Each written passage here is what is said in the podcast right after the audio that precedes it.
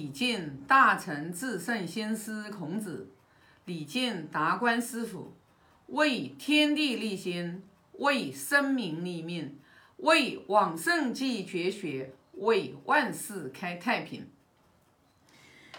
今天分享二十二章，我把二十二章读一下。子曰：“天生得鱼鱼，还颓其如鱼何？” 这里呢是讲的是应该是在周游列国的时候。桓颓呢，就是司马牛的哥哥，然后呢，他造反啊，他犯上作乱，他想造反，造反，然后呢，他就是啊，带着那些士兵过来，就是想嗯谋害孔老夫子。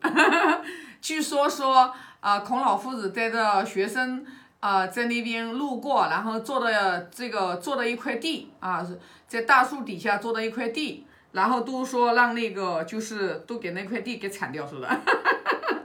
所以你想想看，孔老夫子，哎呦，孔老夫子在他那个年代活的也不容易哦，颠沛流离的，也不是，也真的是很苦的。这里讲的是什么呢？就是孔老夫子是很淡定的，桓颓啊，桓呃桓颓想来害他，其他的弟子的话都会很紧张，想要去跟他战斗。但是孔老夫子就说了一句话，他说：“老天爷把德啊。”就是赋予我在我的身上，他说司马桓颓这个人，他又能能把我怎么样？就是他相信他自己是死不了啊，无论如何他都死不了啊，就是这份自信。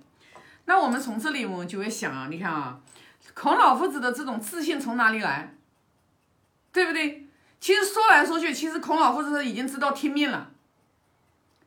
孔老夫子是深信因果的，孔老夫子是知道天命的。就司马桓颓那个乱臣贼子，那又能拿我怎么样呢？那是的，那你就想到圣人是天生的，圣人是天生的。所以说，为什么说有一句话叫“天不生仲尼，万古如长夜”？就是老天爷如果没下没有生下孔老夫子这个圣人。哎呀，那我们这后世万代子孙啊，然后这个都无名啊，智慧都打不开啊，然后都都在就像万古如长夜，就是你就一万年你都在长夜当中你生存，那你得了呀，知道吧？所以说就说明心我们要光明起来，我们智慧才能打开。那这里的话就是你看啊，为什么我们一直都在讲道德仁义啊？一直在讲道德仁义，就是道东这个东西是没法说的啊，道是没法说的。它无形无相，但是道呢？老天爷他把道赋予了我们人这个身上，可以通过我们的一言一行把它展现出来。那么这个一言一行，这个仁爱之心展现出来之后，它就是德。所以说，为什么你看尧舜禹这三个古圣王明君？道在他们身上完完全全展现出来的，其实就是德。为什么他们能无为而治？啊，为什么这个舜帝他《论语》里面讲的清清楚楚，说舜帝他做了什么事情呢？他无为而治，他只做了一件事情，就是供给正南面而已。他把他自己恭敬好了之后，然后就恭敬所有的一切众生。然后的话，他用五个贤臣。高尧他们司法官长官五个贤臣，然后他就把天下大治了，就说明什么？就是当一个人道在这个人身上充分展现出来的时候，这个人他是他是跟大自然是啊，跟这个天地是融为一体的，他就是他做任何的事情，他是没有什么刻意的。他善良本是本性流露出来的，就像我们我前几章不是讲过吗？因为我也是看了古书知道的，说上古时代的人淳民风淳朴到什么时候，就是他犯罪嘛，他也会犯错误嘛，给他出穿一件那个象征性的球衣，就是代表了你穿了这个衣服，别人一看就知道你犯你做了哪个过错，那老百姓就认为很很羞耻，很羞耻了，就不再犯了。说在地上画了一个圈圈，然后让他这里罚站。站个一天两天，然后老百姓自己就站在那里，也没人管他，他站好了就走了。那你就明白上古时代的人的民风是多么的淳朴呀！啊，那什么原因呢？是因为我们老天爷把这个道，然后赋予我们这个身上，我们这个道就是我们经常讲的，你本质具足，你本质具足，然后呢，你把它展现出来，你的你的为人处事一言一行啊，你就会有道德仁义啊。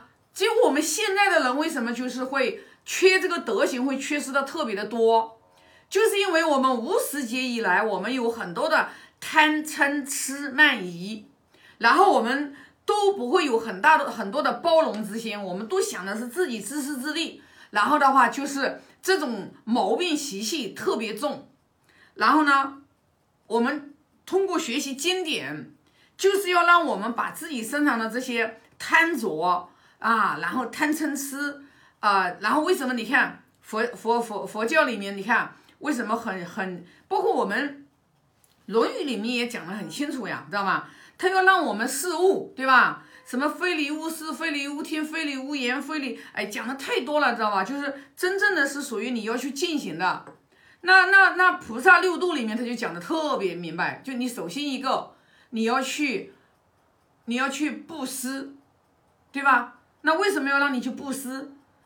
你先从钱财上布施，然后你去布施你自己的快乐，把你的眼，把你这个内心的这种，就是有有有几种，就是说啊，他不需要花钱的，帮助别人，身体力行的去布施。为什么要这样子呀？就是因为要打破你这种，打破你这种吝啬，打破你这种就是啊，这种就是呃执念，那对财务的这种执念。然后呢，你就会慢慢发现，你就会越来越少，越来越少，越来越少啊！这个这个其实呢，就是我自己就有这个亲身的经历和体验，就是我们的心量是可以慢慢慢慢放放大的。我们一开始的时候，我们都是裹着自己的。你去看看我以前啊，你看我以前就是去很多年之前出差，我不是随身都会带着一个电脑包吗？那我电脑包呢？我里面基本上贵重的东西全部都是，呃，放在啊电脑包里面的。那我在以前啊，基本上我的电脑包出去的时候，我是从来都不离开身体的，就不离开我身边的，啊，包括那个就是行李架上面，我是不会放的，我就觉得不安全。谁要是下去了，不小心给我拿走了怎么办呀？哎，那我现在就不，我现在无论是坐飞机，我还是坐高铁。我我的我上了高铁上了飞机，我第一件事情我就是把我的行李，把我的电脑包我就放到行李架上面去。但是我以前就害怕呀，我老害怕别人把我的包拿走呀，啊，那我现在就不，啊，我就觉得特特别身上啥也没有，我手机也没有，我也不拿啊。所以其实你看，就从小细节，我自己去关我自己啊，我自己关我自己啊，就是说，那就是为什么会这样子呢？其实就是因为。就是，其实就是吸自己的这个执念在慢慢慢慢的破，对吧？你看人家古人啊，就是啊，你看那个呃，我经常喜欢听那个就是古书，人家你看就是古代的，就是很多的这种，就是这种就是贤明的君王，对吧？贤明的君王的话，他他们还有很多贤明，还有贤明的一些就是啊贤人，我记得好像是。哪个故事上面讲的？就一个人他丢了这个东西嘛，好像是楚国的人，好像是楚国的一个什么人，然后他把这个东西丢了之后的话，他也不回头找，然后他的仆人就跟他讲啊，说这个东西丢了，他说丢了就丢了吧，他说反正在楚国的这个地上面也是被我们楚人所用。后来不知道是哪个贤人，孟子才不知道哪个贤人说的，哎呦，这个人格局还不大，哈哈哈哈他只想到了楚国。他说：“哎呀，丢了就丢了，天下人共用。说这个人的格局才大。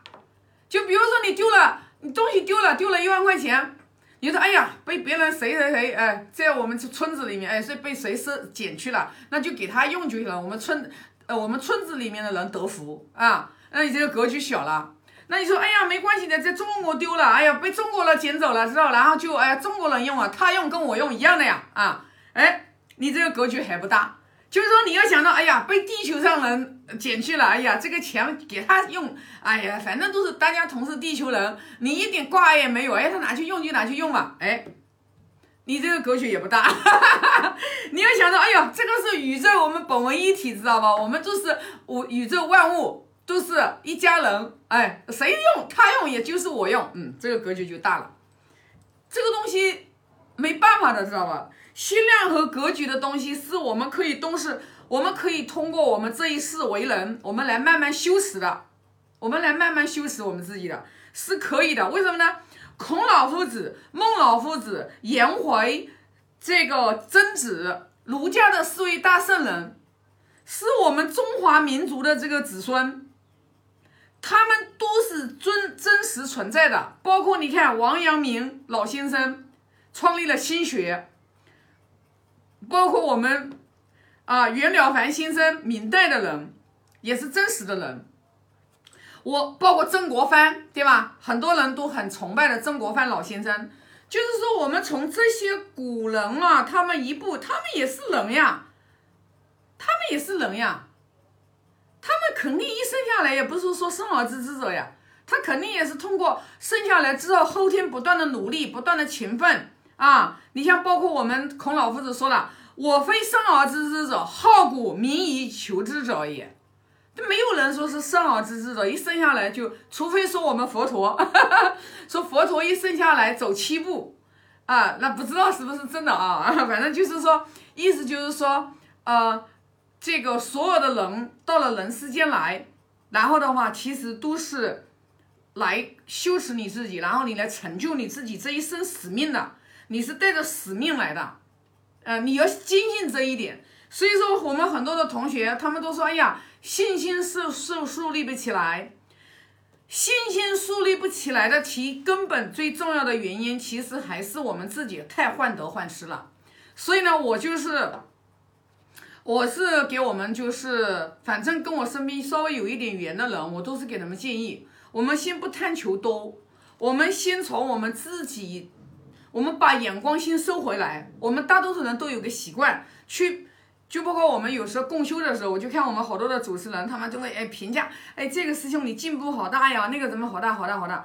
其实如果真正你是去学经典，你不要把眼光放在别人，你是而是说你你你你学经典，你就讲你的收获和体验。因为你在评价这个师兄那个师兄的时候，其实你已经是邪知邪见。你说的就对吗？你说的都是你自己的认知和认见在。而且的话，还让别人形成一种喜欢听赞美的，完了，那些东西都是假的，知道吧？你要的是你自己真收益，你就你就讲你自己啊，我自己的真收益哦，我我一这一周学习来了之后，我有什么成长啊？我是怎么样去改变的？你这才有用，把眼光收回来，就讲我们自己，讲我们自己日常生活当中的行为。我以前是怎么做的？我现在怎么做的？你才有进步。你把眼睛都在外求，都看着别人，眼睛都在盯着别人，没有用的。学习经典一定是向内醒觉，看自己的心心量打开到什么程度，然后去检验自己的德行啊！一定是作恶莫作，众善奉行，一定要有福，有行善积德的。你没有福报怎么行啊？把福报转为成福德，然后把它转为成功德。只有把福，把这个。福报转成功德的时候，你才能打开智慧，否则没有用啊。好，那这一章就分享这么多。